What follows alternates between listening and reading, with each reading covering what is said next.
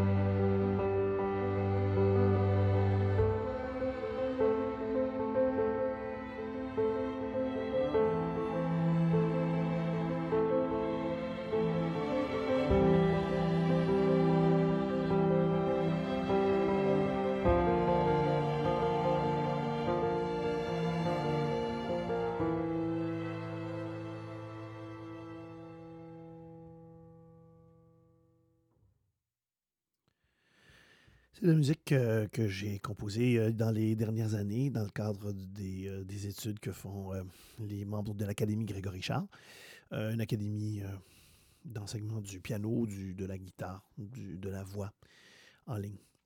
La pièce s'appelle Vent d'Ouest. c'est la première édition de ce Autour de minuit. une espèce de balado. pourquoi? Parce qu'il doit y avoir quelque part euh, des gens qui, comme moi, ne dorment pas autour de minuit. Euh, est-ce que ça fait de moi un insomniaque? Eh bien, théoriquement, non, ça ne fait pas de moi un insomniaque. Pour être un insomniaque, il faudrait que j'ai du mal à dormir euh, au minimum trois fois par semaine, même quand les conditions sont propices pour dormir. Il faudrait en principe que ça ait un impact négatif sur ma vie quotidienne. donc, me sentir fatigué, me sentir épuisé. Ce n'est pas mon cas. Cependant, il y a beaucoup de gens qui, sont, qui souffrent d'insomnie. Euh, et ça a d'énormes euh, effets sur, euh, sur leur vie.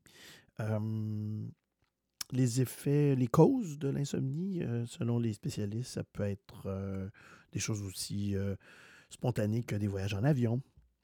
Paraît-il surtout dans le sens ouest-est, à cause du décalage horaire qui est difficile. Ça peut être l'anxiété, ça peut être la dépression.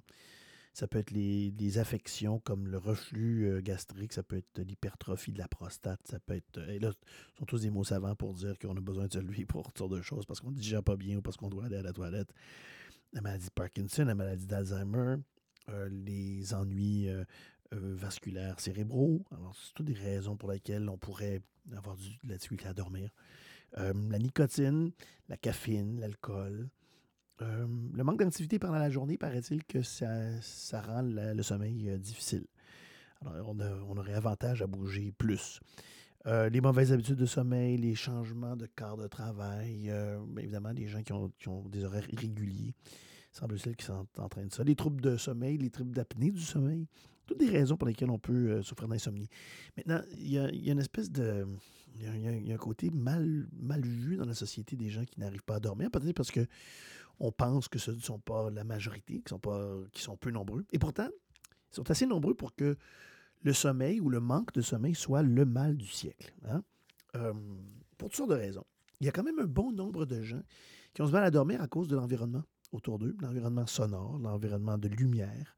Ça peut être parce qu'ils sont dans un environnement où la température n'est pas adéquate. Malheureusement, il faut s'avouer que ce n'est pas tout le monde qui habite dans un endroit où on est suffisamment confortable pour pouvoir euh, dormir. Puis là, on ne parle pas évidemment de toutes les préoccupations mentales, comme je disais un peu plus tôt, de dépression ou, de ou euh, euh, d'insécurité, d'angoisse. Toujours est-il que, peu importe quelle est votre raison, il est possible qu'autour de minuit, vous soyez réveillé, que vous ayez des habitudes aussi d'écoute de musique ou d'écoute de balado.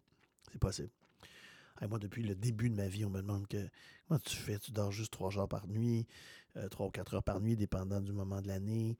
Tu te sens jamais fatigué. bon. Alors, j'ai toujours considéré que c'était un avantage pour moi de ne pas avoir à dormir beaucoup.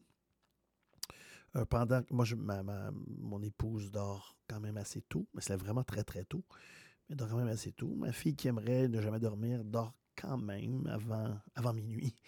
Euh, elle n'a que, 8 ans. Euh, pas pour très longtemps, mais elle n'a que 8 ans. Mais moi, j'ai jamais dormi, puis mes parents ne dormaient pas non plus.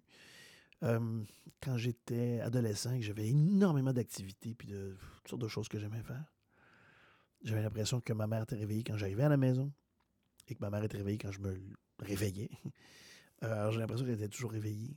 J'ai l'impression aussi que pendant quelques-unes de ces années-là, notre sujet principal de conversation, c'était la ménopause. Parce que il me semblait qu'elle n'était jamais, jamais, jamais confortable. Mais c'était pas dû à ça, son, son peu de sommeil. Elle, n'avait jamais dormi beaucoup. Marquez que je ne sais pas ce qu'elle faisait le jour. Je ne sais pas ce qu'elle faisait non plus la fin de semaine, mais je soupçonne qu'elle trouvait un moyen d'être extrêmement active. Elle marchait beaucoup aussi. Je sais qu'on me pose tellement la question depuis longtemps que ça en est devenu presque banal pour moi de répondre Hey, je dors pas beaucoup alors. La deuxième question qu'on me pose, c'est qu'est-ce que tu fais pendant que le reste du monde dort? Ah ben, je lis. J'écoute de la musique. J'en fais de la musique.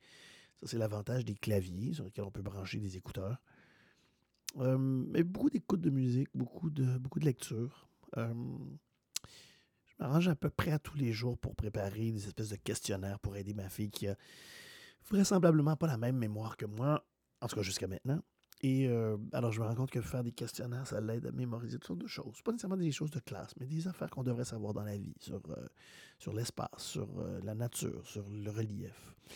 Alors, je fais ça de nuit.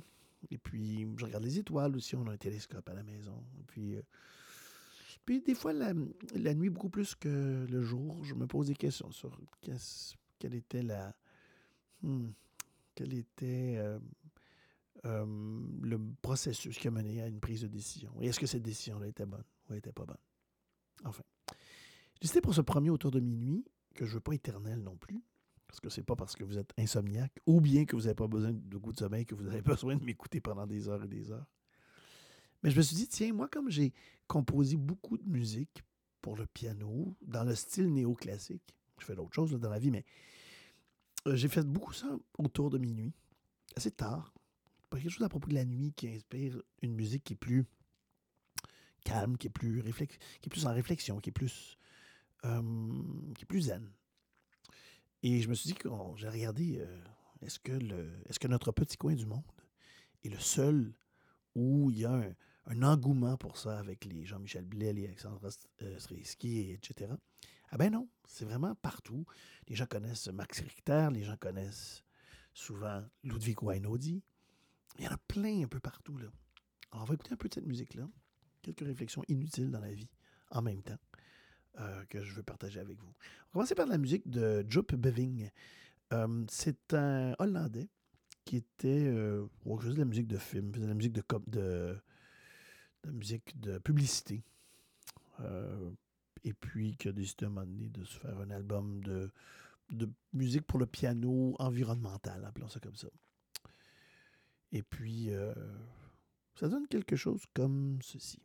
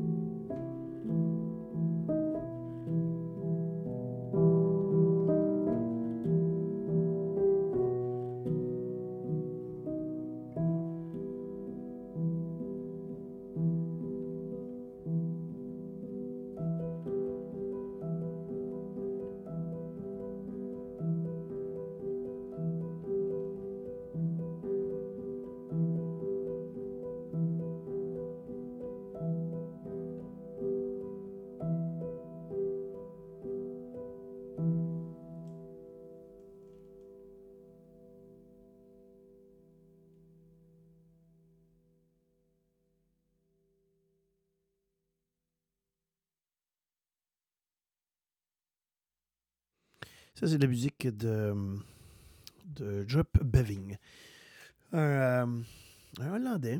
Euh, donc, euh, on entend d'ailleurs dans, dans l'enregistrement même, on entend, il y a comme une convention dans le domaine de la musique néoclassique, appelons ça comme ça. On veut tellement que ça soit environnemental qu'on entend, on entend le piano, on entend la pédale, on entend la sourdine dans ce cas-ci. C'est probablement enregistré sur un piano droit qui a une sourdine. Alors ça, c'est assez récent dans l'histoire de- des pianos, d'avoir une sourdine. C'est la pédale du milieu, très souvent sur laquelle on appuie et on l'enclenche. Et là, ça, ça descend une espèce de feutre devant les, devant les, euh, les marteaux. Euh, et donc, les, les marteaux frappent moins fort les cordes. Et puis, alors ça fait deux méthodes, deux façons d'amoindrir ou de diminuer euh, ou diluer le son. Il y a la pédale de gauche sur un piano, sur laquelle, quand on l'appuie, ben, ça déplace l'ensemble des marteaux. Alors, plutôt que de frapper directement sur les cordes, il frappe un peu de côté. Et donc, ça diminue la quantité de volume. Et là, il y a ça, là, cette espèce de, de feutre, de tapis de feutre qu'on fait descendre devant, entre les marteaux et les cordes. Et là, ça aussi, ça diminue énormément euh, le son. Ça a un, nom, ça, ce, feutre-là, en anglais, s'appelle felt. Euh, et pourquoi je le mentionne? Je le mentionne parce que, comme par hasard, il y a plein, plein, plein d'artistes qui font du néoclassique pour le piano, qui ont intitulé une pièce ou une autre, ou un album carrément, euh, felt. Alors, je vais Beving. Euh, il y a des filles qui font ça. Euh, ici, dans notre environnement, on a Alexandra Streliski. On, on a eu d'autres filles auparavant qui faisaient ça. Ben, Peut-être qu'il y avait un peu moins de, je sais pas moi, moins réussi à euh, encapsuler euh, la foudre pour euh, essayer de traduire librement une expression anglaise. Euh, catch, euh, catch lightning in a bottle. Peut-être Valérie Caro, Julie Thériault, euh, Marie-André Ostigui, tous des gens qui ont écrit de la musique, qui ont fait ce genre de choses, de faire de la musique néo-classique ou semi-classique pour le piano. En Australie, on fait beaucoup ça. En Australie, il y a plein d'artistes qui font ce genre de musique-là. Euh, entre autres, Nat, Nat Barch, qui est une musicienne euh, bon, qui, comme la majorité des gens qui font ça, a 22 millions d'influences. Euh, ça va de Sousa Stevens à Radiohead, ça va de Brahms à n'importe quoi. Elle, dans son cas, c'est drôle parce qu'elle a étudié avec deux pianistes qui, sont, reconnus pour leur travail en musique néoclassique, Tord Gustafsson et puis le Suisse Nick Berch. Elle s'appelle Nat Barch, son prof s'appelle Nick Berch. Alors, il y a de quoi se, tromper dans tout ça. C'est intéressant, on va écouter un, extrait de, ce qu'elle fait. Euh, Peut-être que les filles font un peu moins ça. Peut-être parce qu'il y a quelque chose dans la musique néoclassique qui, qui se veut pas conformiste. Et bon, je sais bien qu'on veut pas, on veut pas dépeindre tout un genre euh, de façon très très large sans réflexion, mais peut-être que les garçons ont tendance à être un peu moins forts sur la conformité, peut-être que c'est trop dur de se conformer. La majorité des artistes qui font du néoclassique vont dire qu'ils ne suivent pas de règles. Euh, c'est drôle, moi, personnellement, je trouve qu'ils suivent des règles qui sont évidentes, parce que ça se ressemble beaucoup, beaucoup, toute cette musique-là. Souvent ternaire. Quand c'est pas ternaire, c'est souvent des progressions d'accords qui ressemblent à de la musique pop. Euh, beaucoup de petits arpèges. Beaucoup de, ça. Mais il faut croire que c'est pas ce qu'il va dire par, euh, par règle. Moi, je me suis ramassé à faire ça pour mes propres raisons. C'était pas parce que je cherchais un nouveau domaine de, d'expression musicale. C'est vraiment parce que je voulais enseigner. Je voulais enseigner avec la méthode que ma mère avait utilisée pour enseigner. Et euh, sa méthode était tellement euh, loin de ce qu'on fait dans des, dans des académies, dans des écoles comme Vincent Dindy, dans des universités, euh, dans des conservatoires. Je voulais pas enseigner avec... euh, je voulais pas vraiment enseigner la lecture. J'ai appris à lire éventuellement, puis j'ai étudié beaucoup et joué avec des orchestres symphoniques et des concertos, toutes sortes de choses, mais c'était pas ça le point de départ, c'était vraiment de travailler l'oreille, puis et puis de trouver des, des formules pour pouvoir accompagner, pour pouvoir jouer ce que j'avais envie de jouer ou ce que j'entendais. Enfin, on a chacun nos raisons d'arriver à, faire ça. Une chose est sûre, c'est que cette musique accompagne tellement bien le début de la nuit. Moi, personnellement, qui me suis toujours levé très, très tôt aussi, pour jouer du piano, justement, je trouve que ça accompagne vraiment bien le lever du soleil. On va écouter justement Nat, Nat Barch une pièce qui s'appelle Here I Am, Just for You. C'est drôle parce qu'en lisant sur cette pièce-là, je me suis rendu compte que c'était une espèce de, témoignage qu'elle faisait interpersonnel.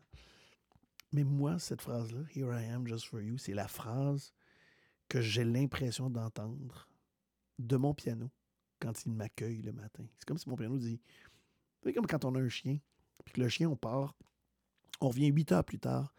Quand on ouvre la porte, il est là dans l'entrée. Il a l'air de dire Hey, il s'est rien passé de le fun pendant que tu étais parti.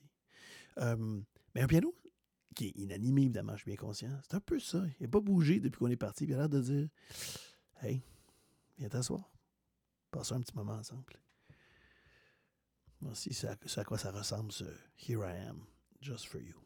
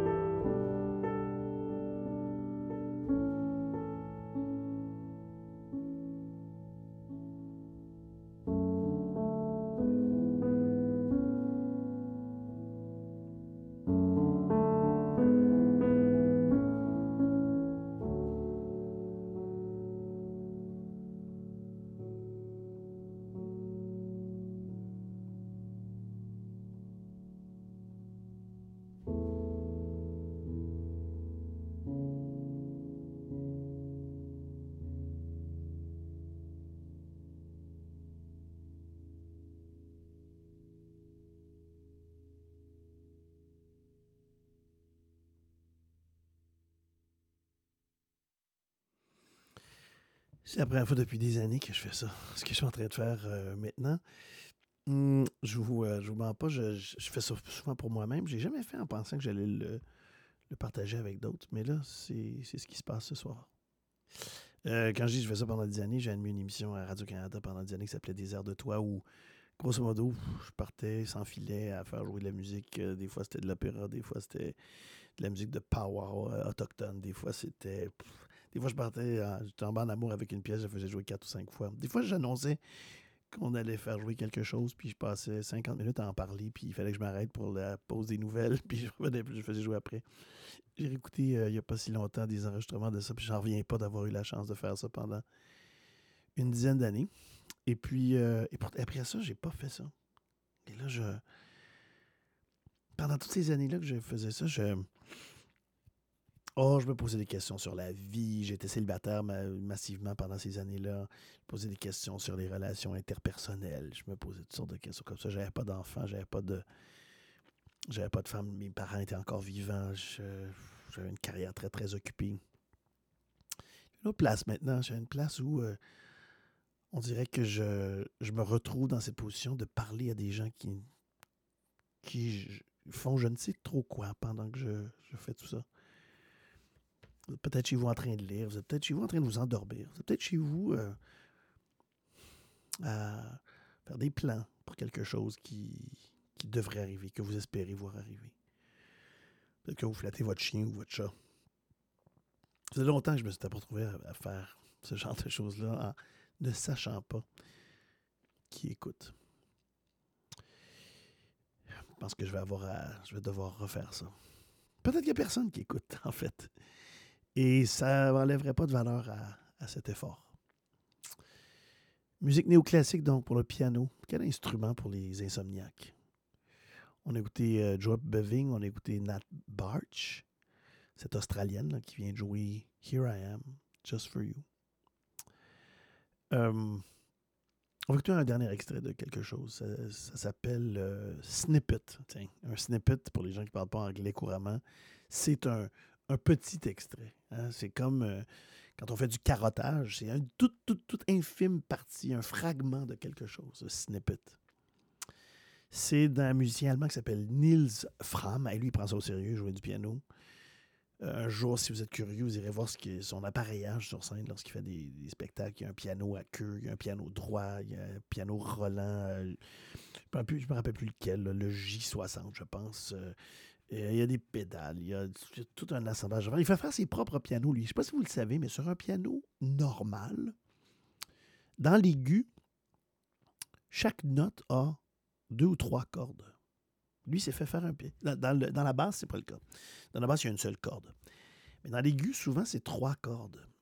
Alors, pour 88 notes, ça veut dire que tu as 100, quelques 200 euh, cordes en tout. Lui, s'est fait faire un piano spécifiquement pour lui où chaque note a une seule corde. C'est intéressant, ça change le son. Ça change tout à fait le son. On va écouter ce snippet et puis, euh, et puis en se disant qu'on va se retrouver. On va se retrouver euh, euh, heureux, autant que possible la prochaine fois avec un autre autour de Bidouille. Snippet donc avec cet artiste allemand, Niels Fram. C'est Grégory Charles qui est au microphone. À la prochaine.